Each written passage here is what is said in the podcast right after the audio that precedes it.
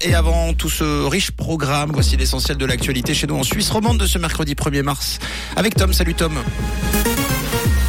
Bonjour Mathieu, bonjour à tous. Au sommaire de l'actualité, l'admission des médecins étrangers devrait être assouplie en cas de pénurie. Le réseau social TikTok cause des maux têtes dans les plus hautes instances politiques et une journée fraîche aujourd'hui avec des éclaircies. L'admission de médecins étrangers va être assouplie en cas de pénurie en Suisse. Le national a accepté hier une dérogation aux conditions d'admission. Elle concerne les médecins de famille, les pédiatres, les psychiatres et les psychothérapeutes d'enfants et d'adolescents venant de l'étranger.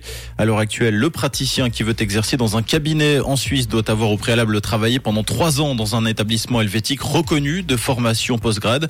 Le Conseil des États doit encore se prononcer. Un jeune prédicateur condamné à deux années de prison avec sursis pour tentative de viol par le tribunal correctionnel de Nyon. Les faits remontent à juillet 2021. Au lendemain d'une fête d'anniversaire, l'homme a insisté pour accompagner une fille de 17 ans à son domicile. Dans un hall d'immeuble, ce dernier a tenté d'obtenir un baiser puis un rapport sexuel. Il a reconnu l'entier des faits devant le juge. Dans le cadre de cette procédure simplifiée, le coupable a accepté la peine de deux années avec sursis. La magistrate a par ailleurs demandé une expertise psychiatrique pour s'évaluer s'il existe un lien entre le fait qu'il soit considéré comme un prophète au sein de son église et les faits qui lui sont reprochés. TikTok, dans le collimateur des politiques, l'application chinoise de courtes vidéos est accusée d'espionnage et subit des interdictions ciblées dans plusieurs pays. L'Union européenne a interdit l'installation de l'application sur les appareils professionnels de son personnel la semaine dernière. La Suisse, de son côté, temporise.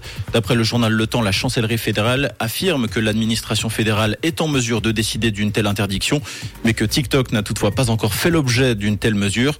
L'administration va par ailleurs contacter les autorités de l'Union européenne pour comprendre ce qui les a amenés à prendre une telle décision. À l'étranger, en Grèce, une collision de train fait 32 morts et 85 blessés selon un bilan encore provisoire. L'accident concerne un train de marchandises et un train de passagers circulant entre Athènes et Thessalonique hier soir, peu avant minuit. Une vaste opération de secours est encore en cours sur place. Les raisons de cette collision ne sont pas connues à ce stade.